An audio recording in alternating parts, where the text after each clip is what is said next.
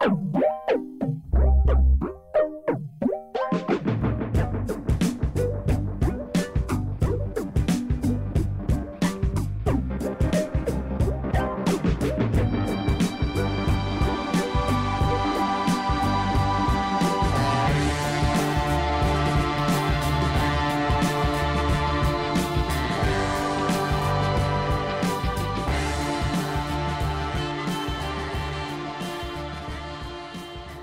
Bienvenidos y bienvenidas al Camino del Héroe. Mi nombre es Lucas y estoy con Camito. Hola, ¿qué tal? Y hoy es el episodio número 100. Sí.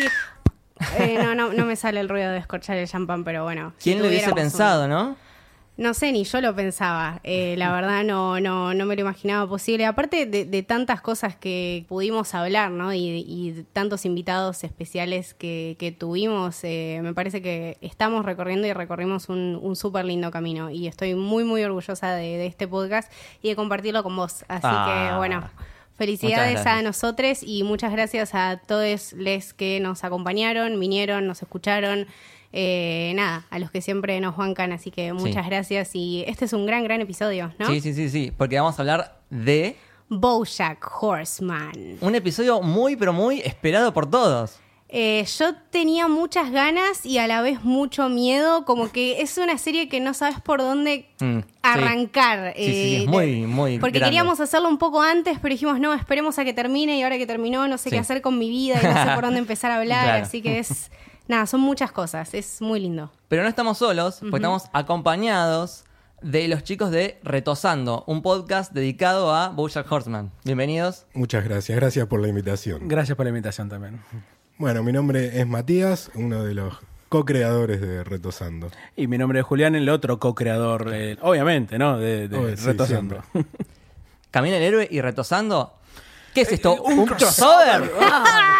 ¡Excelente! Diría. el amigo Peanut Butter. Eh, uf, ¿por dónde empezamos a hablar de esta serie enorme? Son 76 capítulos. Esta, esta serie que viene a ser un poco como el caballo de batalla LOL. de, de Netflix. Para mí es eh, posiblemente la mejor producción de Netflix. Absolutamente. ¿Sí? Sí, sí, sí. sí. Eh, pe- pensando en las otras, sí. La, la única que, que se le acerca en contenido, sobre todo animación, me parece Big Mouth. Sí, pero después eh, creo que es lo, lo que junta junta todo lo que lo que queríamos ver y que no sabíamos que necesitábamos ver. Entonces, como que Netflix nos dio todos estos todas estas problemáticas y todos estos temas súper profundos en forma de dibujitos, cosa que Sí. lo veas y no te quieras pegar tanto el corchazo. Sí, sí. Me parece que esa fue la idea Y nos acompañó seis años, ¿no? Porque es Seis 2014. años, exactamente.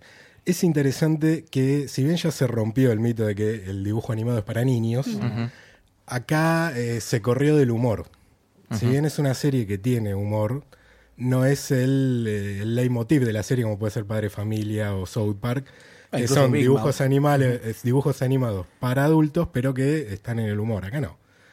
Eh, y eso es lo que a mí me parece más interesante. Está más cerca a un drama sí. que a una comedia. Son esas series que vos entrás porque pensás que es de comedia y después te quedas esperar un tiro porque es totalmente depresivo. Claro, mismo también eh, cómo van transfiriendo y pasando ¿no? las temporadas. Eh, hablábamos un poquito recién antes de empezar que la primera temporada siempre se suele decir que es como la más flojita, pero quizá es justamente por eso, porque están tanteando como el territorio, viendo a ver qué onda, cómo los temas, cómo los tocamos, si vamos más por la comedia, si vamos más, un poco más por el drama. Eh, entonces creo que, que era eso, que le faltaba tiempo y que le tenían que dar lugar a, a los personajes para desarrollarse y que al final terminaron haciendo una historia absolutamente hermosa con un montón de temáticas que son sumamente interesantes de tocar. Creo que también en ese sentido fueron también la intención de los creadores de la serie, porque en la primera temporada dedicarla más al humor para decir, sabemos que la serie no va a tratar sobre humor, entonces Claro. vamos a meter esta idea primero y después empezamos a hablar en serio de, bueno, de lo que es la trama de la serie. Bueno, y ya que los mencionaste, eh, podríamos hablar un ratito de los creadores de la serie. El creador por sí es eh, Rafael Bob Waxberg, Waxberg. que mm, creció viendo Los Simpsons, eh, Seinfeld, el show de Larry Sanders. O sea, yo. o sea, Camito. o sea, yo. Cuando estaba en la, en la secundaria, eh, él tenía trastorno de, déficit de atención Claro, con hiperactividad. Y mm, también era muy amigo de esta chica que se llama Lisa Hannah Walt. Hija de una argentina. ¡Ah! ¡Buen dato! Excelente. De hecho, suele pasar de vez en cuando vacaciones acá en Buenos Aires. Mira, Listo. wow, qué honor. Eh, wow, unos Y dibujitos. nos por eso dejar. también, no sé si vieron uno de los episodios de la última temporada, donde Holly Hawk, la hermana de Bojack, Hermanastra. hermanastra de Ah, Bojack, claro. perdón, sí, Wow, tiene sí. ocho episodios, en un momento juega al rugby y una de las compañeras con que está jugando es una puma. Como nuestro equipo de rugby. Ah, Hace poco nos enteramos de ese Mirá. Uncultural Sons of Bitches. claro, chicos, tipo, tenemos que hacer un poco más de research. Muy como buena esa muy data. finita igual la- Muy, la muy finita, muy pero puede venir por ese Muy lado. buena, muy buena. Excelente. Y cuando estaban en la secundaria siempre jodían con hacer una serie. Pero bueno, cada uno que se fue por su lado. Rafael se fue para LA y ella se fue para Nueva York. Y después eh, ya Rafael empezó a, a pitchear varias series, entre ellas Bojack, al productor de Tornet. Tornet. Tornet, Tornet, sí, Y el productor le dijo, bueno, ¿cuál es la que más te gusta? Y él le dijo, esta, la de Bojack. Claro. Bueno, estuvieron elaborando el guion, eh, hubo cambios también porque los personajes eran diferentes y llamaron justamente a Lisa. Al principio dijo que no, pues estaba con otros temas y al final terminó yendo y ella fue la que diseñó a los personajes de Bojack y Princess Calon y Peanut Butter. Así que son ellos dos como los, los creadores de esta serie. Y mismo también, ¿no? Qué, qué importante y, y siento también que tiene un montón de, de influencia, sobre todo en, la- en las series que son animación y tenés un poco más de libertad para crear los personajes como... O sea, vos decidís quién son, qué son. Acá te encontrás cualquier cosa. O sea, te encontrás en principio un caballo que es como un hombre y hay también seres humanos y hay como ballenas y lobos de mar Sí. y, y cosas increíbles, pero que todos conviven en este mundo. Entonces, también la libertad de la animación y, y- y todo lo que te da para tocar eh, Sí. estos temas eh, es, es importantísimo. Creo que desde las paletas de colores, desde la edición, desde el montaje, hay, hay un montón de cosas que definen a los personajes más allá de- del guion y de sus historias. Que, que pienso que son súper súper personales y súper importantes en la trama. Sí. Eh, a mí me encanta el... Pues está como pintado por, por acuarelas, ¿no? Sí, es Eso me parece hermoso. Sí, Eh, Bojack parece pintado para cuál era. Sí. Tiene unas Sí, partes la sobre todo. textura de la piel eh, es, es rara y aparte es estática. Claro. No se va moviendo, es como que está fija y se mueve el personaje alrededor de la piel. Es verdad, es verdad. Sí, sí, sí, sí, es verdad. Em, tengo acá un par de, de cosas en las que se basaron en Los Simpsons por el tema de el, el humor eh, mezclado con situaciones cotidianas. Archer, que también vienen más por el tema de la animación. Eh, Daria, Daria Sí, es Y bueno, obviamente. Diane eh, es una, una Daria influencia, asiática. sí, palpable. Sí. De hecho, la nombra más alguna un vez a Daria. Sí. Eh, Futurama, por el hecho de que, a diferencia de Los Simpsons, Futurama, como que los personajes tienen cambios a lo largo de la serie. Eh, En Los Simpsons son más o menos iguales durante 30 años. En Futurama, como que sufren cambios y, y hay una continuidad en eso. Y mm, eh, obviamente South Park también, Sí, por el tema de las críticas sociales. Claro. Definitivamente. Y hay un detalle cuando Rafael va a vivir a Los Ángeles, él va a vivir en una casa muy parecida a la de Bojack, que era de un amigo, de un amigo, de un amigo, en el cual vivía como una habitación chiquita. O sea, era medio un Todd. Era Claro. todo, era todo, claro. Eh, aparte con esto, este déficit de atención, como debe ser un tipo medio distraído, podemos encontrar un parentesco con Todd a, a Rafael. Sí, aparte que qué lindo personaje todo. Creo que no, no voy a spoiler cuál es mi personaje favorito porque eso lo vamos a dejar para el final, pero creo que es un, un elemento esencial en, en la vida de Bojack y que aparte a nosotros también, desde su punto de vista, pudimos ver un montón de cosas de manera distinta. Ya cuando plantea su asexualidad y todas las relaciones que va manteniendo con, con las personas y con los distintos personajes a lo largo de la historia, cómo se ve que no todo está basado en, bueno, tratar de conectar con alguien para una relación eh, amorosa, sexual, digamos, ¿no? Él e- es un personaje, me siento un poco más profundo y también un poco más inocente. Sí. Eh, me parece, la verdad, uno de los más lindos, Sí. lejos. Bueno, podríamos hablar de, de las temáticas que va tocando la serie a lo largo de, de todas sus temporadas, porque son como fundamentales, son importantísimas. La depresión la autodestrucción, los traumas, eh, el sexismo, el racismo, El feminismo también. el feminismo también. Sí, Sí, feminismo, aborto. la sexualidad. Eh, son un montón de temas que está bueno que, los trate una serie así. Una de las cosas que siempre hablábamos con Mati al momento de empezar a hacer lo- los episodios del podcast es que mm, la serie empieza en el año 2010, 2015 o 2014. 2014. 2014. Y las primeras, todavía acá, por lo menos en Argentina, ya empezaban a aparecer las primeras eh, marchas, ni una menos, que por lo menos es el 2015. Pero sin embargo, en la serie ya plantea cuestiones como, por ejemplo, el feminismo, el aborto, eh, también la depresión, como los temas que ustedes nombraron mucho antes de que se empiece a poner en, en cuestión permanente, digamos, en lo que son los medios de comunicación. Y eso es lo que siempre destacamos con Mati cuando empezamos a hacer el podcast. O sea, cómo ya no solamente plantear el tema, sino plantearlo desde otro planteo al tema. Sí, siempre, siempre- fue una serie que siempre se permite darle una vuelta de tuerca a las discusiones. Exactamente. mm, Que pasaron a ser de políticamente incorrectas a correctas Sí. y le dan una vuelta de tuerca más. Pero es interesante, hay un eje común entre todos los personajes que es una búsqueda, que es la búsqueda del sentido de su vida. Exacto. Que primero que nada, la que mantiene que, las, que la serie avance es Princess Caroline. Exactamente. Princess Caroline es la que lo sostiene a Bojack, la que sostiene a Diane, la que sostiene a Peanut Butter y la que en algún punto sostiene a Todd. También, exacto. Dándole trabajo, dándole un lugar donde vivir y a Bojack ayudándolo, a Butter también consiguiéndole algún trabajo, pero ella es como... Es el Don Ramón de la vecindad del Chavo. Claro, exactamente. Buena Es- comparación. es Princess Caroline. Y después todos están buscando el sentido de su vida. Hay un video, no sé si, no que me acuerdo, si es un mexicano o alguno de esos, que me- les encanta empezar a hacer como comparaciones filosóficas con Bojack, que están bien, algunas están bien, otras me parecen muy tomadas de, la- de los pelos, pero ha hablado mucho del mito de Sísifo. El mito de Sísifo es aquel en donde Sísifo lleva arrastrando una piedra, una piedra hacia un, a lo alto de una colina y se, por sí mismo se termina cayendo, entonces tiene que volver a hacerlo, volver a hacerlo. Eternamente. Eternamente. Y que eh, no, en cierta medida Bojack Es Bojack, sí, es Es, Bojack. ese tipo Sí. de personajes.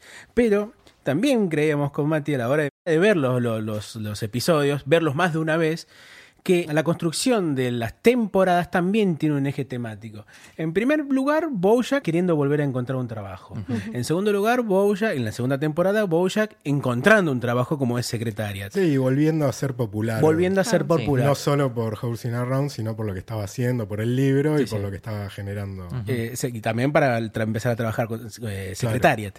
En la tercera temporada es cuando ya la repercusión de Secretariat empieza a ser más popular, en la cual empieza incluso a ganar premios y bueno, se ve la posibilidad de volver a tener algún tipo de, de- de empleo, pero del desarrollo de las cuarta, quinta y sexta, esa es la idea de justamente la de la redimirse ante la sociedad, la de poder volver a salir a la sociedad, que ya no lo vean como un ogro, como lo podría ser, pero también la de él mismo alcanzar su plenitud personal. Es- Sí. Creo que al comienzo de la sexta temporada hay una montaña, una pequeña colina Sí. que le está en su clínica de rehabilitación, que le cuesta empezar a subir Sí, los y- primeros Y capítulos. cada vez avanza un poquito más. En el final de la segunda temporada, cuando el mono le dice Sí. es difícil llegar, Sí, bueno, pero... que él está corriendo. Él está corriendo, Sí. pero dice, es difícil llegar, pero lo más fácil es hacerlo cada día, y eso es lo más difícil, o algo así dice, es una, una frase muy literaria, que mm, y el ver a Bojack como encima de esa cima es como algo que más o menos empieza a vislumbrarse lo que va a ocurrir, incluso hasta en el último capítulo, que es el hecho de que Bojack encuentre su plenitud personal, vamos a decirle una palabra muy, muy, muy básica, un nirvana, digamos, de, de- de su personalidad. No solo él, sino todos los personajes. Y creo que en sí la serie habla de eso, como dijo Mati, el búsqueda de un sentido. Ahora, ¿Qué la, es? la única que hizo todo ese recorrido dentro de la serie fue Diane. Exacto. Porque Diane comprendió por que todas, tenía un sí. problema, hizo un gran recorrido de terapia, de cambiar de amistades, de entorno, hasta que... eh, Y de cuerpo incluso. y de cuerpo incluso, hasta que lo termina logrando dentro del contexto de, de la serie. Porque la verdad es que Bojack es como que se queda ahí. La serie termina con él, bueno, Sí. ¿qué va a pasar con él? Claro. Entonces creo que por eso el, el personaje de Diana a mí me parece muy importante por eso, porque ella hace todo el recorrido. Y para entender que eh, sus traumas o ese mito de Sísifo de cargar la piedra y caerte, Bueno, en algún momento tenés que dejar la piedra, darle la vuelta y seguir subiendo sin la piedra. Sí. Eh, Claro. Entonces eso me parece muy importante y ver ese recorrido este, plasmado en la serie entero. Sí. Princess Caroline un poco sobre el final logra este, tener su vida un poco más ordenada en lo laboral, eh, haber tenido a su hija y bueno, que después se termina casando, como que resuelve un poco todo, pero lo de ahí me parece mucho más profundo. Sí. Sí, pero para no perder de lo que ustedes estaban comentando respecto a las temáticas, el hecho de hablar de la depresión, de la muerte, de la, mm, de la angustia, digamos, la angustia más existencial, más Sí, clara sí, sí, sí. que Sí. se pueda denominar, se hace hincapié mucho sobre a partir sobre la segunda temporada. Se ve mucho más a partir de la. Sí, la segunda temporada es que es cuando se va a Nuevo México, ¿no? Sí, es la- Claro, la exactamente cuando va a ver a Charlotte. y creo que esa la, la- la serie se ve muchísimo. Sobre todo el final de la tercera temporada, que creo que mirá, ahora lo estoy pensando. Es el final, la mitad exacta de la serie. Sí. Claro. Este, cuando decide si matarse o no. Sí, y ve al grupo de caballos salvajes que está ro- trotando Uf, alrededor, que es no, una de las finales más emocionantes de la Que serie. siempre me pregunto qué son esos caballos. Porque no volvieron a aparecer. Claro. Son homeless, este, Claro. son porque son caballos como él, Claro. pero me parece que están desahuciados y corriendo. O sea, son tienen problemas mentales, están Sí, desclasados pero están tipo en una, en la suya, o sea, Ajá, como que estaban viviendo en, en su propio, en su propio mundo también. Claro. Eh, y, y quiero rescatar mucho el, el tema de, de Princess Caroline. Hoy, hoy justo estaba reviendo uno, uno de los capítulos donde ella, cuando quiere empezar su propia agencia, que le ofrece a Diane un trabajo, eh, la ve a Diane que está nada, hecha mierda, tirada ahí, escabeando todo el día, y, casa le- y. Diane le dice, claro, pero ¿por qué me querés ayudar? Porque soy una persona que tiene que ayudar a los demás en orden eh, para, para no ocuparme de todos mis problemas. Yo tengo que resolver todos los problemas de todos los demás. Eh, y me parece un personaje súper, súper esencial, aparte por todas las cosas que pasa, todas las cosas que, que resignó a lo largo de su vida y, y la cantidad de vidas que vivió, de hecho, que sea un gato me parece claro, sí. algo, una metáfora divina. Eh, y, y- y qué tipo de, de mujer, de, de- de- de ser, ¿no? Porque no está representada justamente por un hombre, sino por una mujer. Eh, toda la, la lucha que, y, y- todo el maltrato también que ella pasa en un montón de agencias cuando empieza esta relación, Sí. que, que después se va toda la mierda. Creo que es, es uno de los personajes que más crece, más constante, se mantiene en, en eso, en su crecimiento y en querer ver a, a los otros triunfar. Creo que realmente se interesa y realmente quiere a todos los otros Sí. personajes. No sé si todos los demás se conectan de la misma manera como Princess Caroline se conecta con todos ellos. Pero creo también eh, el final que tiene Princess Caroline como un poco... A ver, ella siempre fue adicta al trabajo. De hecho, su cumpleaños 40, 40. lo pasa en la Claro. oficina. Exacto. Eh, y, y eso es algo que se repite durante toda la serie, esta relación trabajo, vida personal, que también lo vemos cuando tiene a, a su bebé Ruthie, que está como con reuniones, produciendo y a la vez tiene que llevar al bebé que no para de llorar. Hay un capítulo que se va como separando en muchas Princess Caroline haciendo cosas que es como que te, te, te pone súper nervioso porque Sí, sentís... es, es la maternidad Sí. misma. O sea, es tener que Eh, hacerse cargo. No, Claro. solitaria, ¿no? Y sí, al- sí, sí. Y al final, cuando. El capítulo final donde Bojack le dice, bueno, cuando salga de la cárcel, ¿me vas a representar? No. Eh, es como un poco ella desligándose y empezando a, a formar su propia vida más allá del trabajo, ¿no? Tipo, basta de ayudar a los demás, voy a ocuparme de mí.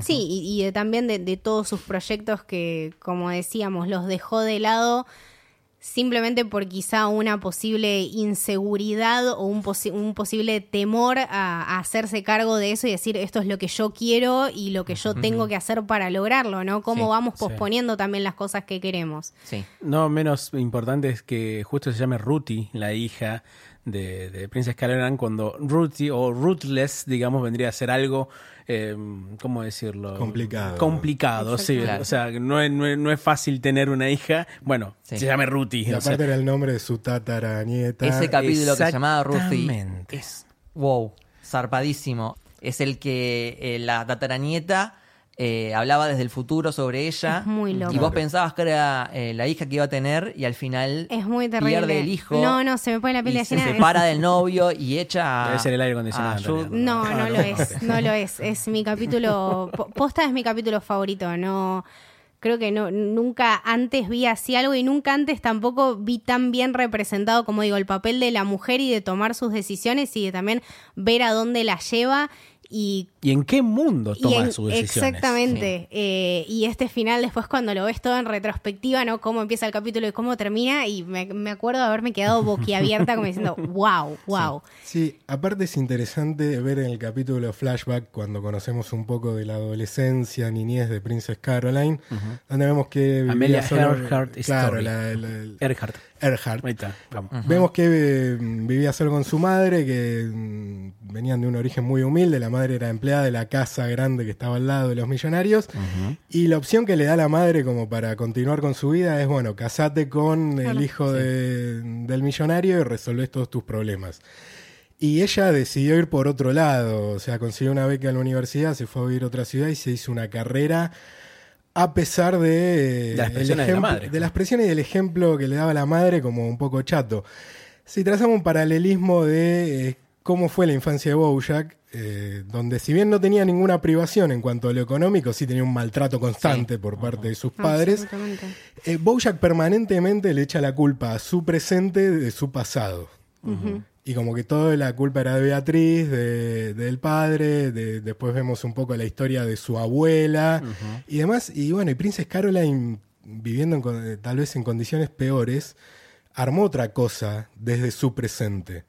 Entonces eso también es un gran ejemplo de, de salir adelante. Sí, sí. Me acuerdo de una escena donde no me acuerdo bien qué le había pasado, pero se levanta a la mañana totalmente de mal humor, agotada, se mira al espejo y dice, bueno, vamos a salir. Y es como que, en- entre comillas, se pone como una máscara de carita feliz y sale a la calle a afrontar la vida, por más que ella esté hecha mierda, es, es- representa eso, ¿no? El darle para adelante por más que esté todo mal. El discurso de Princess Caroline de You gotta put your shit together es algo Ah, que es verdad. me repito constantemente. Lo tengo tipo eh, linkeado en YouTube y cada Para vez darte que ánimos. siento, te juro por Dios, cada vez que siento que mi día es una mierda o que me cuesta una bocha, es tipo Princess Caroline, Princess Caroline, Princess Caroline.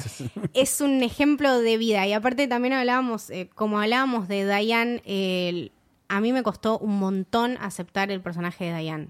Me ¿Por qué? costó Mira. un montón. Bueno, hablamos de Princess Caroline, ahora hablemos de Diane. Sí, sí. Eh, que también yo lo siento como que es ante la figura de Bojack que se manda cagadas todo el tiempo y ca- capaz puede parecer gracioso. La figura de Diane es quien le viene a decir al, al espectador, che, mirá que esto está mal. Porque creo que es una serie que mm, también pasa con Rick and Morty, que puede llegar en ciertos sectores de la sociedad a malinterpretarse y a como que mm, incentiva... Sí, creo que eso es algo que inconscientemente, o sea, sin intención sucedió en la serie y que lo corrigen en la quinta temporada con Filbert. Claro. Cuando, porque evidentemente hay mucha gente que se sentía reconfortada al parecerse a Bojack o sentirse Claro, eso, que identificada eso está mal en o cierto que es sentido. cool, tipo. Claro. Claro, entonces con Filbert lo que hacen es decir, mirá, no sé, que es lo que Diane dice, yo escribí este personaje para que la gente se dé cuenta que está mal, no para que se sientan cómodamente identificados. Y ahí es un poco lo interesante donde la serie se discute a sí misma y se analiza a sí misma. Y creo que era para hacer un poco un control de daños cuando empezó a saltar mucha gente en redes sociales diciendo yo me parezco a Bojack, Bojack está perfecto. Y no, la verdad a mí no me gustaría tener un amigo como Bojack. Claro, no, es como claro. la gente que se ve representada en el Joker, ¿entendés? Claro, no, por claro. favor, Sí, anda a sí. terapia, esto está mal. o sea. Exactamente, ¿Qué no le pasó cuando fueron a ver, si vieron un Joker en el cine, que se haya reído gente en los peores momentos? Sí, sí. Lo hablamos en el podcast. sí. Ah, sí, sí. fue muy incómodo, la verdad que creo que, a- a- como, como decían ustedes, creo Perdón que... por decir, no, no, nos gusta hacer esto también en el no, no, podcast. pero, pero Así sí, es, es, es un, es un gran paralelismo y es algo que pasa y es algo que es súper necesario también que, que en las series y en los contenidos así sumamente visualizados se vea y se note que esto está mal. Y también Bojack cuando se encuentra con este personaje que tiene que interpretar y se le desdibujan en un momento cuando empieza a flashear estos límites entre la ficción y la realidad, cuál es su personaje y cuál es su vida real. Es una locura porque ahí creo que también eh, es justamente su rock bottom. Va, va, va teniendo un montón de rock bottoms. eh, Va teniendo a Her, va teniendo a lo largo de la... Pero, pero siento que este realmente es, bueno, yo no quiero ser esto. Yo a partir de esto tengo que tomar una decisión. Y es enfrentar su verdadero problema, que no es culpa de nadie más, sino de él mismo y de lo que él hizo con todo lo que le pasó a lo largo de su vida, tuvo todo tipo de posibilidades, tuvo la fama, tuvo el dinero. Eh, la única cosa que hizo bien cuando tenía el, el- el orfanato que había dicho, la única Claro. cosa que hice bien es esto y lo hice bien por accidente. O sea, yo ni siquiera quería que esto pase. Eh, entonces, Y no actuó en secretario. Claro. No, Era que- CGI. eh, siempre hay que recalcar eso ahora. Sí. eh, Pero habiendo, eh, justo que comentaste eso, con respecto a esos momentos en- de quiebre de Bojack con distintos personajes, hay una como una especie de regla no escrita, creo, o sí, entre los guionistas de la serie, en la que cada vez que existía la palabra fuck, dentro del- de la, la única vez que aparece en toda temporada la palabra fuck, es cuando hay un quiebre en la relación entre los personajes que aparecen ahí. Que la primera... Se le dice Her la primera. La primera se le dice Herb, me parece. Herb. Sí, me- sí, Sí. se le dice Herb en el capítulo de Telescopio, que es el momento en que se quiebra la relación con Herb. La segunda creo que se la Charlotte. dice... eh, Cuando lo echa de la casa, no le dice. no, no, creo- no, no recuerdo quién se lo dice, pero la tercera le dice todo. Claro. Cuando justamente le dice, Claro. no importa todo lo que hagas, siempre eh, sos vos el culpable. La única persona que tenés que culpar es a vos mismo. Y le dice, carajo, ¿y ahora qué, cara- y ahora qué hacemos? La quinta, bueno, se la dice esta chica, eh, ah, Gina, Gina Sí. Cazador. En la cuarta no recuerdo quién se la dice, pero la sexta, ¿viste quién se le dice? ¿Quién le dice fuck? ¿Quién le dice? El chabón de que aparece en, la- en el autoservicio, Sí, se lo dice la sociedad ya. claro. Eso es lo que yo interpreto. Ahí va. O sea, se lo- me empiezan a decir de a poco en distintas personas, como para decir, tal, vos ya no formas parte de mi vida, vos tampoco formas parte de mi vida, vos tampoco. y Bueno, ya lo último, la sociedad se desprende de Bojack en ese aspecto. Y creo que en ese sentido también es un gran triunfo de, de Bojack. Pero ya que estábamos hablando de Diane, perdón por salirnos del tema. Volvamos, este, sí. sí, Claro. em, con, con Di- Diane es un personaje que a mí siempre me atrajo. Este, bueno, yo spoileo, para mí es mi personaje favorito de la serie, pero, pero creo precisamente por, por cómo eh, interpreta las cosas desde un, de un punto de vista muchísimo más racional, digamos, no, no, no busca mm, ser, este, ¿cómo podría Tiene decirlo? pocos momentos sentimentales o Muy viscerales, poquito. sino que es más desde lo racional. Y claro, las veces que llora, y cuando vos mismo, cuando las veces que llora, llora como un llanto contenido, como que le Cuando sale de llora en adentro. el, en el auto, llora con congoja, tipo. Claro, o cuando llora en el, cuando en la- el episodio de Underground que está con Bojack y dice que soy un pozo en donde se tiran todas las cosas buenas, empieza a llorar de una forma muy graciosa. Pero a mí el- es el personaje que, que más me gusta también porque es un personaje también centrado en un mundo donde sabe que las oportunidades no son fáciles. Que en ese sentido es la contracara de, de Princess Caroline. Porque Princess Caroline es Se adapta a, a Hollywood, ¿no? Y, Sí, y- pero y también Diane es- le cuesta, le, como que de cierta forma, yo siento que Hollywood le empezó a corromper a Diane, Sí, como que estaba bien y cuanto más tiempo pasa ahí, peor se pone. Y, y empieza a mejorar un poco cuando se va. Sí, pero Princess Caroline es un personaje que no se pone a pensar si está bien o mal. Va y lo hace. Actúa, actúa. Diane no. Se queda pensando en la, en la situación. Y a pesar de que las, em, las oportunidades no fueron buenas para ella, ya de la familia absolutamente deforme Sí, que tiene. No, no, no. desastre. No, Sí. no, no, mejores capítulos. Em, el, el personaje trata a sí mismo de, de tratar de redimirse, de poder hacer su propio camino, pero también es la que piensa las situaciones y dice, incluso en los lugares donde trabaja como Girl Crush, es, eh, digo, ¿está bien escribir de esto? ¿Está bien hacer este tipo de cosas? Incluso en el- cuando hace el libro, no se propone solamente hacer el libro sobre la vida de Bojack. Hace un libro destrozando al personaje para tratar de hacerle entender las cosas. es, es- a mí Sí, me que gusta- hace lo mismo cuando escribe y que se Exactamente. entera todo lo que había pasado en Nuevo México Sí. y demás.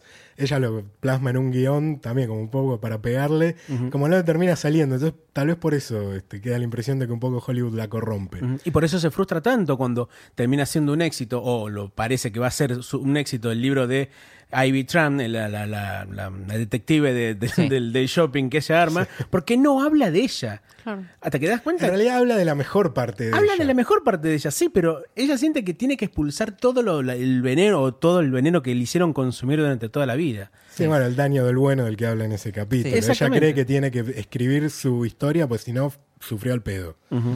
Y bueno, un poco que después termina entendiendo que no, sufrió y punto. Y ahora sos una, una adulta casada que se Claro. está por casar, que armó una vida y que escribe una novela para adolescentes y está bárbaro.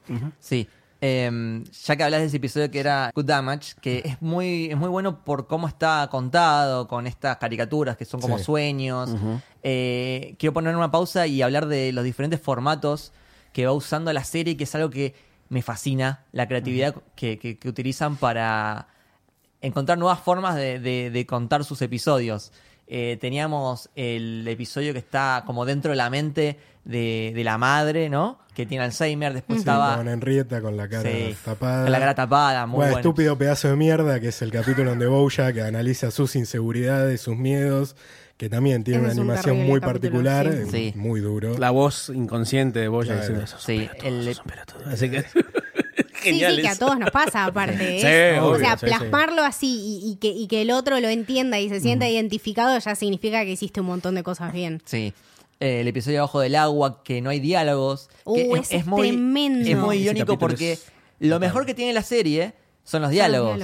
y en ese episodio casi no hay diálogos y creo que ganó premios. Sí, Yo adelanto sí, porque el ese es mi capítulo. el- Sí, mi capítulo es de muy elegir bueno. es ese. Es muy Después bueno. lo charlamos. pero- Después tenés el que son como tres líneas temporales, el de Halloween, que hay como Mm. las Sí, novias de Mr. Peanut Butter, que cuenta Ah, son como cuatro historias. sí. siempre lo mismo, pero con diferentes novias y, y como que son las mismas situaciones, pero también diferentes. Sí, sí, sí, sí. Eh, estaba también el monólogo en el, el de Free 17 churro. minutos, el en del el funeral. funeral, Free churros. Excelente, Fa, o sea, excelente. Yo decía, bueno, es momento que termine este monólogo y seguía y seguía y dije, ah, todo el episodio va a ser un monólogo. ah, listo, o sea, estamos para esto. Ahí hay que darle un premio a Will Arnett, que es la voz de Bojack, Claro. que tipo se A Will bancó, Arnett hay que darle todos los se premios. bancó Sí, lo bancamos, todo el episodio en un monólogo. Y aparte es un monólogo divertido. Yo tengo o sea, una teoría con respecto a, a Free Churro, que es- creo que es el primer episodio que escribieron. ¿Vos decís? Mirá, Para mí es el primer episodio que Es escribieron. que La serie parte de ahí. Yo creo que la serie parte de ese capítulo, pero, o sea, no- creo que la idea original del chabón es, quiero hacer un episodio de un tipo hablando solo en un velorio. Porque viste Me- que me no tiene, parece- es, es como un capítulo que no tiene conexión con el resto, Es porque verdad, no sí, sí, conocemos sí. cuándo muere este mm, eh, Beatriz, este, no vimos lo que pasa después, o sea, es como un capítulo insertado en el medio de la quinta temporada y nada más. Sí, de hecho, un sueño, ¿viste? información anexa para entender ese capítulo. Sí. Ujú. O sea, Bueno. se queda claro que es un tipo en el velatorio de su madre con la cual no tenía una buena Sí. relación. Te recomendamos que busquen en Retosando el podcast de Boya Horman el, el análisis de ese episodio que dura dos horas y media. ¿sí? Ok. Muchas gracias. Ok. Eh, ya que estábamos hablando de Bojack, podríamos adentrarnos más en ese personaje e ir repasando un poco lo que le fue pasando. Que está bueno cómo lo mostraron en el opening de la última temporada, que un poco viene a ser el repaso de, de la vida de Bojack o de lo que le fue pasando en estas últimas seis temporadas. Y también la última temporada, yo lo sentí como muy de cierre. Como que iba volviendo a, a las cosas que le iban pasando en el pasado. Sarah Lynn, Sí, sí, sí. Herb. eh, Todo se conecta. todo Incluso se con el conecta episodio con de la el primera temporada. Sí, sí, sí. De hecho, bueno, cada uno de los primeros cinco episodios es de un personaje diferente. Claro. Eh, después en el último es visto desde el punto de vista de Bojack, pero a la vez tiene como un momento con cada uno. Eh, es muy de cierre el- la sexta. Está y- muy bien repartida, sí. Sí, y Y, ahí como cada temporada, Sí. siempre el capítulo, el penúltimo capítulo de cada temporada es como un capítulo el de clímax. alucinaciones Sí. O de sueños, como quieras llamarlo. Y, ahí son muy interesantes todo lo que pueda llegar a pasar. Por ejemplo, Sí. en el penúltimo de esta temporada es. Se te pone permanentemente la piel de gallina por todo lo que está ocurriendo alrededor, sobre todo a vos, Mati, ¿no es cierto? Lágrimas en los ojos. Ah, Sí, sí, tears, sí, tears. absolutamente. ese es uno de los mejores episodios de la serie, el, el anteúltimo. Porque el último es como un epílogo. ¿no? Claro. Eh, yo siento que el clímax está en el, en el anterior y es como el, el- el- el fondo que toca Bojack, que es básicamente casi que muere, eh, y tiene que, que lidiar también con su pasado y con, se va encontrando con la gente que también eh, murió. Eh, su padre es Secretariat, Claro. o sea, hermosa metáfora porque Secretariat es, es Es su héroe. su héroe y, es y de era la figura paterna de Y de él. todos es el único que decide morir. Sí. Es verdad. Porque sí. todos tuvieron o natural o accidental, pero no una El- muerte Sí, decidida. sí y no. Pero después tenés el poema que lee el Secretariat, Ajá. Que está leyendo y de repente en la mitad de la caída habla de cuenta que no. La belleza a la mitad de la caída, que Claro. creo que es así, así se llama el episodio. Sí. Eh, y se da cuenta que no se quería morir, pero ya estaba a la mitad de la Claro, caída. ya no podés hacer nada. Claro, el tema más es que esa caer. belleza la podés ver a la mitad de la Sí, caída, claro. nada más. Y de, de todas las personas que estaban ahí en ese sueño, el, el único que supuestamente se suicidó fue Secretariat. Pero a la vez es el único que no se quiere meter en la puerta negra. Claro. Todo lo demás se meten voluntariamente. También está, está Corderoy Jackson Jackson, Sí. el que se había matado, bueno, bueno, con de formas, este, de- bueno, Polémicas, sí. Claro. exacto, con un gajito de limón. Vieron que todos, todos comen, Todos comen algo una comida diferente. se Sí. toman como una comida diferente, pero lo- lo- Lo la última que comida. haber comido, ingerido. Porque Ah, Bojack tiene claro. pastillas, su tío tiene una vianda del ejército. Este, La madre tiene esos platitos y que de- usan de en la- hospital. los Saralín tiene eh, un Saralín Big tiene Mac. hamburguesas, que eso es lo único que no se ve. Y Herb tiene los maníes, que es cuando se termina muriendo. Que no se Sí. muere del cáncer, sino porque choca contra un camión de maníes Espectacular. y tiene una reacción alérgica. Espectacular. y se pusieron a pensar las formas en que cada uno atraviesa la puerta. Sarah Lynn hace un musical eh, que empieza un poco desde la inocencia, pasa a un vale del caño todo, Sí, sí, sí, todo explotación sexual, que es lo que le hicieron a ella en su vida, y termina con depresión. eh, Cantando la canción de Gina. cantando la canción de Gina, que yo no, no, no me acordaba, tipo, esta canción ya la escuché antes. Don't Stop Dancing. Don't Stop Dancing. Eh, después la madre se va envuelta en una cinta. Claro, está como haciendo una- una acro- acrobacias con como cinta. Es la misma acrobacia que hacía para presentarse en sociedad Claro. cuando era adolescente. Claro, pero es envuelta en, en un, en algo que sería como el Alzheimer, como, en- como que no es ella. Y Herb, se va junto con su hermano. y se va junto con su hermano. Un poco porque todo el gran problema de Bojack empieza con la muerte involuntaria de su hermano, porque Sí. es lo que genera que el- su abuela, la abuela de Bojack, caiga en una depresión terrible, la lobotomicen, críe como el culo a Beatriz, y Beatriz sea una mujer que odia a su hijo prácticamente, y a su marido, y a la vida. Sí, sí, sí. Me arruinaste la vida, Bojack. Wow. No, Lo sé, es- dice el nene. Ese- ese episodio- ternura. Me encanta el Bojack chiquito, No, quiero un peluche es o algo cosa de eso. hermosa, no, no. Pero ese episodio de la lobotomía. No, wow, es muy No, es terrible. terrible. Es terrible, terrible. Em, y Herb se va, que lo empieza a, a consumir esta mancha negra Sí. de a poquito, como el cáncer. Sí, claramente es el cáncer. Tremendo. Y eh, hay un análisis que vi que me gustó mucho, que mm, Secretariat hablaba de la, la bella vista a mitad de, de la caída, y él cuando Bojack está como muriendo, llama a Diane. Es lo último que escucha, que quiere escuchar antes de morir, y esa sería como su bella vista a mitad de la caída. Ujú. ¿Ustedes están de acuerdo con que la serie haya durado seis temporadas o pensaron que podría durar- haber durado más? Yo creo que está bien. Yo, Yo- soy, soy fan de que las cosas terminen Claro, a tiempo antes de que... Se conviertan en los Simpsons. Sí. Sí, sí, claro, exactamente. No, Para yo siento que fue el momento justo, el desarrollo justo y que ya muchas cosas más, o sea, cu- realmente cuánta mierda más le podemos agregar Sí, a obvio. esto, chicos. Sí. Eh, no, y, y- y que las historias aparte cierran de, de una manera perfecta y que a cada personaje se le dio su lugar y su momento Y su evolución. manera de resolver los conflictos, claro. Entonces, creo que terminó con esto, con resaltar lo mejor de cada uno, lo peor de cada uno y ver, bueno, qué hace Bojack también con, con su vida, que, que también está bueno esta... Está bueno porque no es, un, no es un final, porque la vida sigue. Eh, Es lo, que lo es dice, eso lo mismo. Es dice lo que dicen arriba del techo, la vida es una Sí. mierda y te morís, o es una mierda y seguís viviendo. Exactamente. Exactamente. Eh, de hecho, Diane y Bojack tienen en un momento otra conversación en una terraza. Sí. Sí, en el segundo capítulo de la primera temporada. Me encanta Es- Que fue la primera conexiones. vez que, que se dio esa conversación. Y mm, episodios de Bojack, centrados en Bojack. Yo, a mí me encanta el de. Creo que es el anteúltimo de la quinta. Como sería como el clímax. Y es el que, El que está viviendo la, la- la vida de Filbert. Ese. Y a la vez eh, como que se confunde, le llega esta carta. Es muy, muy bueno El que cómo se- está escrito ese episodio. El que termina viéndose a sí mismo Claro. como el. Se ve a sí mismo en el, en el globo ese. ese. El globo ese. Sí, ahí Tremendo. creo que es el, el click de Bojack, que es ahí. Cuando él se empieza a cuestionar lo que es Filbert, cuánto se parece a él y cuando lo ve en el. Sí. Se ve reflejado en el, en el globo. Y Se da cuenta "Ok, que el problema es él. Acá- Sí, más, que, de- es- más que su pasado. Sí, es el momento en el que tiene que tomar una, una decisión que, que justamente pospuso a lo largo de, de todas estas temporadas, ¿no? Y, y aparte, nada, da- darse cuenta a través de un personaje, él siendo un actor, ¿no? O sea, como que nada, absolutamente nada le llegaba, no le llegaba una mierda lo que le decía a Princess Caroline, eh, lo que le pasó con Charlotte, lo que le pasó con Sarah Lynn, lo que le pasó con Herb, no, no, no le llegaba absolutamente nada, el chabón eh, estaba arrepentido, pero sí, pero no, pero para quedar bien, pero porque yo quiero pedir disculpas para sentirme bien yo. Ahora, lo único que le llegó en serio fue cuando alguien le sen- lo sentó y le dijo, mira, jugá a que sos este personaje. Ah, pero este personaje es una mierda. Ah, sí, mira. bueno, hello. Claro. O sea, hello. Sí. Ahí podríamos decir que también una de las influencias de Bojack, sin querer, terminó siendo Doctor House, ¿no? Y hay un, hay paralelismo. Doctor House fue preso, Sí. eran adictos. Alucinaciones. Alucinaciones. Pastillas, sí, es verdad. Eh, pero hay un detalle con Bojack y este camino de redención, si se quiere, él cuando ya se rehabilita, consigue trabajo en la universidad Se y deja cree que no lo pueden juzgar por su pasado. Eso es genial. Y eso es donde todavía decís, bueno, Bojack del todo no entendió cómo Claro. funciona el mundo. Claro.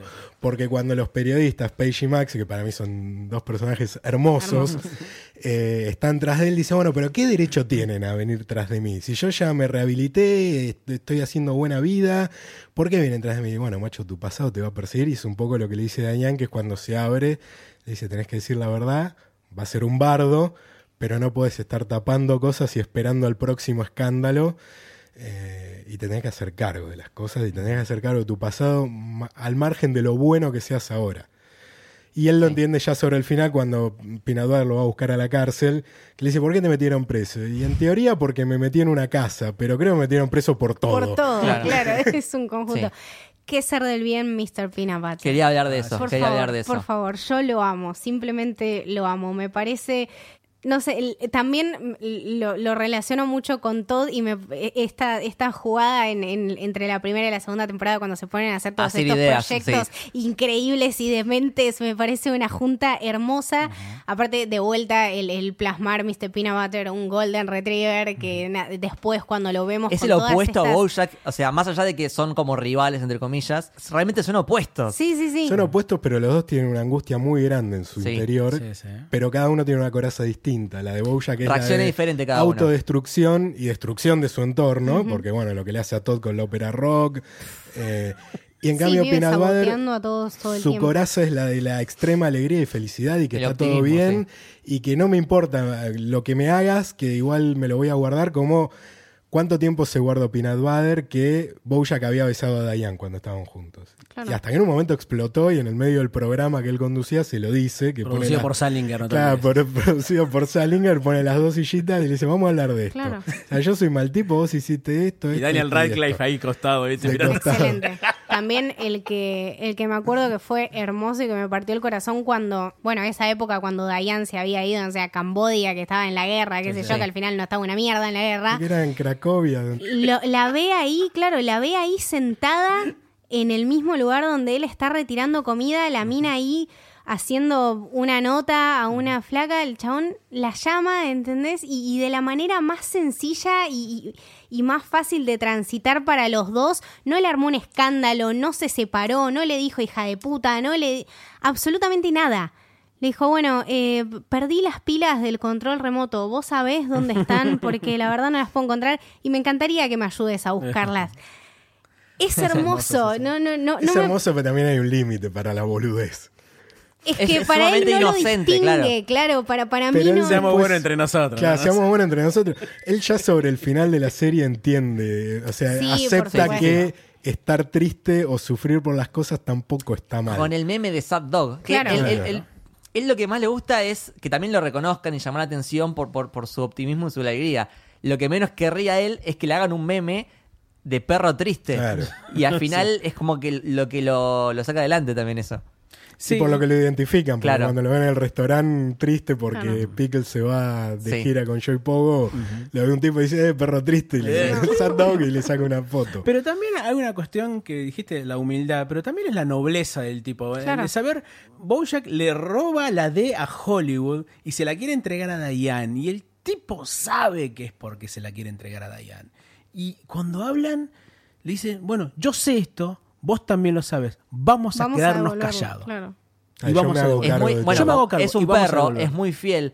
O sea, el hecho de que él haya sido quien lo vaya a buscar a la cárcel y esté todo bien y le hable totalmente normal. Ahí hay algo interesante. El único animal antropomórfico que no tiene actitudes propias de su animal es Bojack. El resto de los animales, eh, a ver, Butter tiene actitudes de perro, Sí. con la pelota cuando suena el timbre, o esto de la fidelidad. Princess Caroline tiene muchas actitudes de gato cuando... Le- no le gusta el agua. La- sí. cuando la tía Bojack la saca del auto que cae parada, o cuando dice fish, o en español dice atún. Todos los animales tienen una característica de su animal, menos Bojack. Es el único que no hace cosas de caballo. Es curioso eso. Sí. Sí. Y que de hecho aparece su contraparte humana sobre el final de la quinta temporada, que es Vance, Sí. que es una especie de Robert Downey Jr. barra. Bojack. Sí, sí. Pero aparece su contraparte humana, ahí, Sí. que también es el único personaje que le aparece. Y qué curioso, ¿no? Que el- volviendo a lo que es Peanut Butter, que el, el hermano de Peanut Butter termina siendo depresivo. Claro. Sí. Es el que, bueno, está bien, porque tiene miedo de poder Sí. tener una enfermedad. Pero sin embargo, es esa contracara, ¿no? Que se parece mucho más a Bojack, el hermano de, de. Capitán. Pero Capitán Butter, ahí no me acordaba el nombre. Y las cosas que dices a veces son terribles, porque son, porque claro, cuando va a conocer a Diane, Diane piensa que son todos iguales, que están todos re contentos. Y cuando el tipo se va, ah, chao, chao, es triste dejar que te amen. Porque Y sabes que le vas a prometer, lo único que prometes es romperle el corazón a los demás. Eso, ¿ves? También eh, tiene la serie. Tiene una usina de frases. Sí. Todas tan tristes. Definitivamente. Sí, sí, sí, sí. Se muere tu madre y lo primero que te dan es un churro gratis. Ese es genial. Hermoso. Ojalá me pase cuando muera mi madre. Mi madre. Relleno, ¿no? excelente, excelente. Sí, sí, sí, sí. sí. Eh, me gustó lo que, lo que habíamos dicho de el humor con los animales.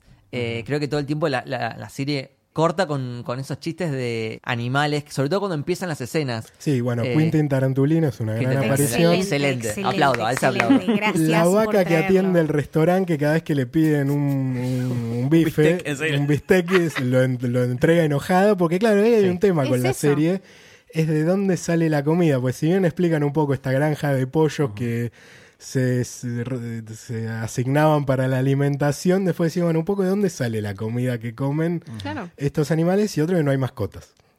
Es Es verdad. Claro, es verdad. Hay dos personajes que aparecieron un poco de tiempo que a mí me encantan mucho. Uno que es eh, Vincent Adultman, que Vincent es Adultman. bellísimo. Y otro es Henry Fumble, que El robot, el robot de el no, robot no, sexual. es- no, Give eh, me more. sí, vamos, Let's vamos, vamos a escuchar a Lionel Richie y a meternos cosas en nuestros agujeros. Claro, aparte como Todd no tiene un código sexual, le grabó Claro. las frases recontra literales Sí. que al tipo le po- podían Sí, llegar a sí. Porque ya que- fue, porque bueno, era eso. igual todo ese robot representa el movimiento Me Too. Claro. Ay, Sí. Porque el chabón como es un ejecutivo Claro. y le dice a la gente tipo cosas resarpadas. Pero cuando dice algo, como se le está acabando la batería, eh, lo empiezan a tomar mal. Claro. Claro. Sí. Bueno, eso fue interesante, que transcurrió más paralelo al Me Too, el robot, pero el productor, el hipopótamo, Sí, eh, que nunca sabemos bien qué hizo, Hank pero... Hipopopoulos, algo así, ¿no? Claro, que era una especie Un griego de, algo así. Este, de, de- de productor, conductor, que parece que no- nunca explican en la serie qué hizo, pero entendemos que o acosó o abusó de, ¿Cómo se hace mujeres. siempre? Que uno nunca sabe si a Claro. ciencia cierta, pero algo más o menos sabes. Pero fue incluso anterior al Michu. Ahí es cuando lo que decía Julián, bueno, como la serie un poco se adelantaba a, Sí. a cosas que iban a ocurrir, o tenían una data de primera mano al estar en el ambiente, y decían, bueno, seamos un poco punta de lanza de forma disimulada de algunas temáticas y que se vayan hablando. Sí, aparte, que que qué más, qué mayor libertad que en la animación, ¿no? Digo, donde podés hacer absolutamente todo. Exactamente. Eh, eh, Em, y me queda un poco más de Todd, este personaje que es un poco el más marginal, o sea, vive en un sillón, no tiene trabajo fijo, pero también siento que es quien la tiene más clara acerca de la vida. O sea, él como que es bastante feliz, no, no se deja contaminar por... Ese que se propone algo y le sale bien. Obvio, él cuando Claro. salía con la axolota, eh, ella le decía que no tenía futuro, que no tenía una carrera. Su padrastro le dice lo mismo, pero él a todos le contesta lo mismo, yo soy feliz así. Yo soy feliz. Claro, claro. Es Yo muy tengo mi eso. trabajo cuidando este, niños este, y estoy feliz con esto. Y viviendo en un sillón estoy feliz. ¿Y cuál hay? Exactamente. aparte y con, eso es lo con- mejor. con las millones de cagadas y de cosas malas que le hizo Bojack y la, la Sí. mierda que le puso en el camino y el chabón nada, qué sé yo, sigue ahí, sigue su vida y aparte de vuelta, ¿no? No- Nos traen este personaje que, como decíamos antes, no está... Súper puro, aparte. Claro, pero y, y- y también en, en la forma de conectar con, con- con- con otra gente, cuando encuentra a alguien que es igual a él y ves Sí. esta, esta conexión y esta relación, ¿no? También como para abrir un poco el espectro y para romper este estereotipo de, bueno, qué es un asexual o cómo, Sí. o cómo se relacionan los asexuales entre ellos. Yo no recuerdo otra serie que tenga no un hay. personaje asexual. De hecho, no, ahí creo que, O- no recuerdo algo ahora, pero sé que hubo una más adelante, pero que sí. Pero Bojack- anterior a Pero Bojack, Bojack no. fue Anterior a la primera, no, no, fue no, el no, primer personaje. De hecho, vos cuando, cuando estás teniendo esa conversación, cuando dice no sé qué soy, creo que soy, vos pensás que va a decir, bueno, homosexual. Claro. Y dice asexual. Y decís, ah, es un twist. Pero a la vez lo maneja muy parecido a, a como si hubiese sido homosexual. O sea, Sí, pasa sí, por la las mismas, misma charla, la claro. misma charla, las mismas etapas. Cuando va a, a visitar a, a los padres de la novia, que los padres no lo aceptan y él tiene que fingir. Eh, todo eso eh, es como. Bueno, es que también dentro de manejado. los movimientos de diversidad sexual, la sexualidad es como que todavía no está incluida. en, eh, o está, un- O está es empezando muy a incluirse. incipiente ahora. Como dijimos, o sea, lamentablemente el tema de la homosexualidad no se incluyó eh, en la historia de Hollywood, pero ahora más o menos que empiezan a haber más personajes homosexuales, pero asexuales todavía no hay. Por por eso es tan adelantada esta serie. Sí, de hecho, cuando y analizamos ese capítulo, apareció un, Un seguidor que, un seguidor. es- que nos dio bastante información sobre la sexualidad, porque él Hermoso. yo soy asexual. Hermoso. Dijimos, "Ma- mandanos data para tratar de hablar, porque también es un tema... Sí, es hablarlo con De propiedad. lo que se desconoce Claro, eh, mucho. eh, y uno no, no quiere meter la pata porque tal vez de cuestiones de los movimientos sociales, o sea, gays, lesbianas, este, transexuales, uno ya está un poco más embebido, pero ya decimos, bueno, ¿qué es un asexual? O sea, ¿Es alguien que no tiene sexo y nada más? ¿O hay más? ¿Hay vinculación romántica? ¿Tienen sexo cada tanto? ¿Cuando les pinta? ¿Cuando no? Bueno, ¿cómo se...? Cómo se relacionan entre Claro. ellos también Claro. es importantísimo. Hace la, la app de asexual. Excelente, excelente. Sí, excelente. Eh, Bueno. Hacemos nuestros nuestros tops. Tenemos que elegir personajes favoritos y esas cosas. Dale, me gustaría que me digan un personaje favorito y un capítulo favorito. Bien. Eh, ¿Camito? Eh, bueno, mi personaje favorito es Princess Caroline, obviamente, porque you gotta get your shit together. Y creo que realmente la única persona que quiero ser en mi vida es Princess Caroline, con todos sus defectos, con todas sus cagadas, pero sobre todo con todos sus aciertos y con todas sus maneras de, de ponerse de pie. Y el episodio favorito creo que es Ruthie, eh, porque siento que la manera de contar su vivencia es claramente... eh, no, no sé, no, no hay otra manera de explicarlo que viendo ese capítulo. Creo que tiene un, un montón de cosas que las mujeres muchas veces eh, nos olvidamos que tenemos que hablar y nos olvidamos también que está bien hacerlo. Eh, y darle ese espacio, darle todo un capítulo y plantearlo de una manera de hacer un flashback, flash forward eh, y, y darle su tiempo al personaje y explicar por qué, no simplemente pasarlo como, bueno, she had a miscarriage. No es simplemente eso, es un montón de cosas que la transformaron a ella y que la tocaron como persona. Eh, y también, bueno, el, el- el tema de, de después su, su evolución y cómo termina haciéndose cargo de su vida y, y siendo medianamente feliz. Espero que, Sí. que sea muy feliz. Sí, sí. Me gusta este, al menos es su interpretación mía, que el hijo sea un erizo, un porcoespín. Sí. El hecho de que le haga daño a ella tener al bebé a UPA, me parece un, un- un buen juego ahí con eso. ¿Tuyo? El mío, eh, personaje Ah, favorito es Mr. Peanut Butter, Sí. Ah, que en la primera temporada no lo podía ni ver, Ah, lo sí, odiaba, verdad, te verdad. juro que lo odiaba, todos. qué sí, tipo sí, insoportable. En algún momento es como que me hizo clic y dije, ah, no, pero este personaje es, es así, es esto. Y me, no, me encanta, me encanta su optimismo. Me identifico un poco con él, porque soy un poco a veces así. Sí, sos re Mr. Peanut Sí, lo sé, lo Sí. sé. Y me encantan los labradores, así que... Ah, mira. Em, ¿Y episodio? y episodio favorito, eh, Free Churro. Excelente. Está- estaba entre Free Churro y el de que es abajo del agua, lo cual es irónico porque uno es sin diálogos y otro es totalmente diálogos. Claro. Wow. Pero me quedo con Free Churro, que Definitivamente. es el del funeral, que es un monólogo. Chicos, Yo no tengo un personaje favorito, sí hay un personaje que sí sería mi amiga. Bien. que es Dayan. Muy Ok. bien. De hecho, tengo una amiga que es medio Dayan. Hermoso. Y me llevaría bien con Dayan. Este, te- podríamos tener buenas charlas y estaría todo bien. Bien. Entonces, por eso no es mi personaje favorito, sí sería mi amiga. Bien.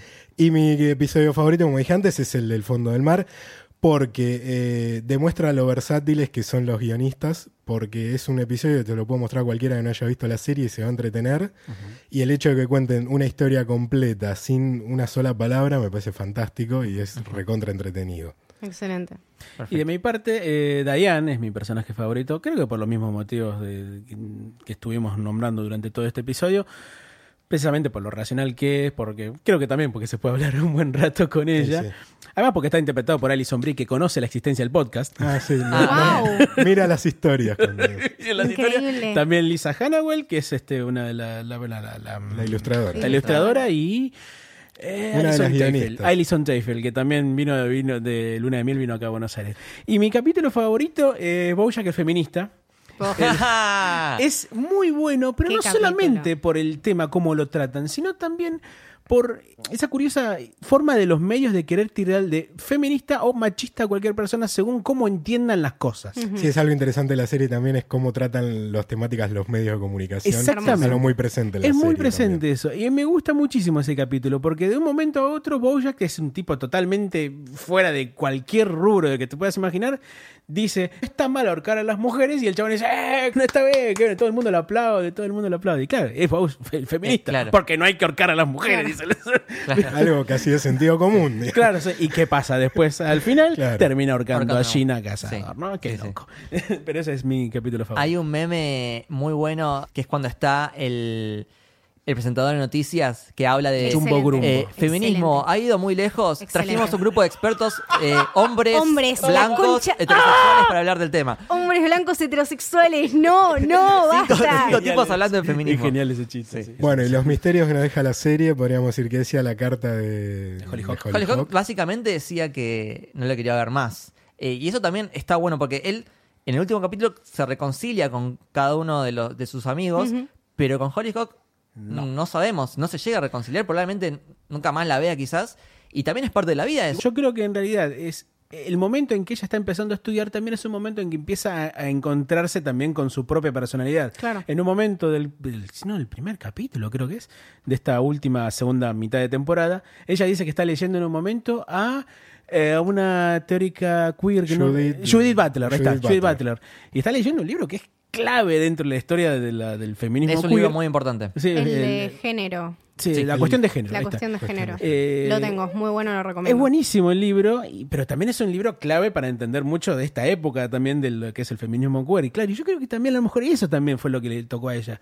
Saber de lo que pasó con su amiga, por lo menos, eh, sin saber si ocurrió o no. Creo que también saber lo que ocurrió en Nuevo México y sumado a su propia lectura, ella dijo, bueno, ya está, hasta acá llego.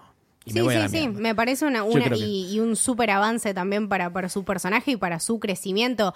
Y también para darle este, este twist de que sea diferente a Bojack. Si bien sí son hermanastros, pero bueno, uno puede aprender de sus errores quizá un poco más tarde y una puede hacerlo un poquito mejor, me parece. Aparte que sean hermanos no los obliga. No, no, por Porque supuesto. yo No, no, no. hace cinco años que no veo a mi hermano. así. Sí. No, y, y es parte de Bojack de, de tener que lidiar con las consecuencias de, de lo que hizo. Por más de que él realmente se siente una persona nueva y, y ahora sea Sí, bueno, no lo es. tiene que lidiar con, con todas las cagadas que se mandó antes y una de las consecuencias es esa. Em, pero bueno, creo que la serie habla mucho de la aceptación de uno mismo y la aceptación a, a la vida en sí, que la vida es una mierda, o sea, y, y esto de que, bueno, yo tuve una infancia de mierda, por eso soy así. Todos No, tuvimos una infancia de una mierda. Claro. Eh, eh, to- to- todos lo pasamos mal. O puede tener una infancia feliz tranquilamente y puede ser una mierda Claro, igual, también. ¿no? Es lidiar con las cagadas que uno se manda y, y aceptarse uno mismo y nada, intentar ser mejor persona. Eso. Así es. O sea, sí por uno mismo, pero también por el efecto que uno genera en los demás. Exactamente. Quizás uno por dañarse uno mismo termina dañando a los demás, como Bojack hacen todo el tiempo. Claro. Espero que, nada, espero que Bojack haya aprendido de sus errores, Sí. que sea muy feliz y que todos estos personajes sean muy felices porque, nada, realmente me dieron una de las mejores series que vi en mi vida, lejos, Sí, lejos. sí, sí. Bueno, hablando de la serie, lo que le pasa a Bojack con Horsing Around en, en los últimos episodios, que Básicamente, lo único constante en él, lo que más amaba, era Horsing Around. Era eh, Y- saber que era el protagonista de Claro, House of es lo que lo único que lo mantenía en pie quizás y le sacan eso. Claro. Y él él como que lo termina aceptando. Si sabes qué, quédatelo, ya está, no me interesa. Y es como también. verdaderamente se deja ir, como que ya está, ya fue. Desprenderse. desprenderse. Claro. Soltar. tatuarse Hashtag soltar, soltar. ¿no? Esa última escena de, de Bojack con Diane me parece preciosa en el En el techo. rooftop. Mm. Sobre Eh, todo esos 40 segundos finales, ¿no? Esas cuentas solas en silencio con esa canción que habla de soltar Claro. la Ujú. tristeza. Goodbye, Mr. Blue. Sí. Muy linda canción. Me hace pensar, viste, uno siempre dice que la verdadera amistad es cuando estás en silencio con, con un amigo y no es incómodo. Y me, me gusta asociarlo con eso. Está bien. Y en detalle, él miraba al cielo, estaba viendo el, el horizonte a la mitad del viaje, Bueno, como el capítulo anterior, de que Claro. es eh, la, la vista a mitad de la caída. la vista a mitad de la caída. Él estaba Sí. mirando el mismo cielo que terminó viendo con Secretariat en ese capítulo. Em, bueno, muchísimas gracias chicos por habernos acompañado en este episodio tan especial. Uf. No, ustedes por invitarnos, la verdad. No, que- qué, qué- qué gusto saber que el 100 somos nosotros. Sí, ¿no? Exacto. sí, sí, sí. Ah, Pásenos sus redes sociales ah, bueno. del podcast y de ustedes. El podcast lo buscan en YouTube como Retosando el podcast de Bojack Horseman, donde están los capítulos al día. Y en Spotify estamos subiendo de a poco los audios, pero también pueden buscar Retosando el podcast de Bojack Horseman ahí. Y la única red social que ha crecido y que más o menos está funcionando es el grupo de Facebook, ni siquiera la fanpage, el grupo de Facebook, eh, que hay más de 10.000 miembros, que también es Comunidad Retosando, el podcast de Bojack Horseman. Ahí tiene vida propia, publican lo que quieran, menos spam, después el resto dejamos que publiquen lo que quieran relacionado a la serie. Sobre todo spoilers. Sobre todo spoilers. Acá bancamos los spoilers. Bueno, eso, búsquenos ahí. Ya, obviamente, en YouTube nos pueden encontrar, por lo menos ahí estamos al día. Ya estamos. Sería el capítulo 72. 70 y- 71, el que 71. subimos. 71. El de nuestro podcast. Así que ahí pueden buscarnos. También somos casi 1900 suscriptores ahí en el, en el canal. Cosa ni entendimos. No sé por qué pasa, pero bueno, pero- pero- pero después comprendimos que somos el único podcast en español de la serie. Claro. cosa Bien. que nos llamó atención. Hermoso. Eh, Camito, ¿dónde te seguimos a vos? A mí me pueden seguir en Twitter como Camito del Héroe, en Instagram como Camito. Y si quieren leer, estoy ahora escribiendo para los chicos del lado G, así que también pueden encontrar algunos de mis artículos ahí. Lucas. Perfecto. A mí me siguen como arroba lukebashi con mi corte doble L en Twitter y en Instagram. Y al podcast en Camino de Héroe en Twitter. Y Camino del Héroe en Instagram. Síganos porque se vienen anuncios importantes para los próximos meses. Bueno, eh, fue un hermoso capítulo. Sí. Eh, gracias por acompañarnos. 100 magníficos episodios. Este fue un episodio súper especial. Bojack, te quiero. te voy a extrañar siempre. Gracias, Lucas, por acompañarnos. Gracias a vos, Eh, gracias, Radio en Casa, por dejarnos siempre grabar acá y ser, nada, unos copados increíbles. Bueno, esto fue el Camino del Héroe. Espero que les haya gustado. Chau. Adiós. Thank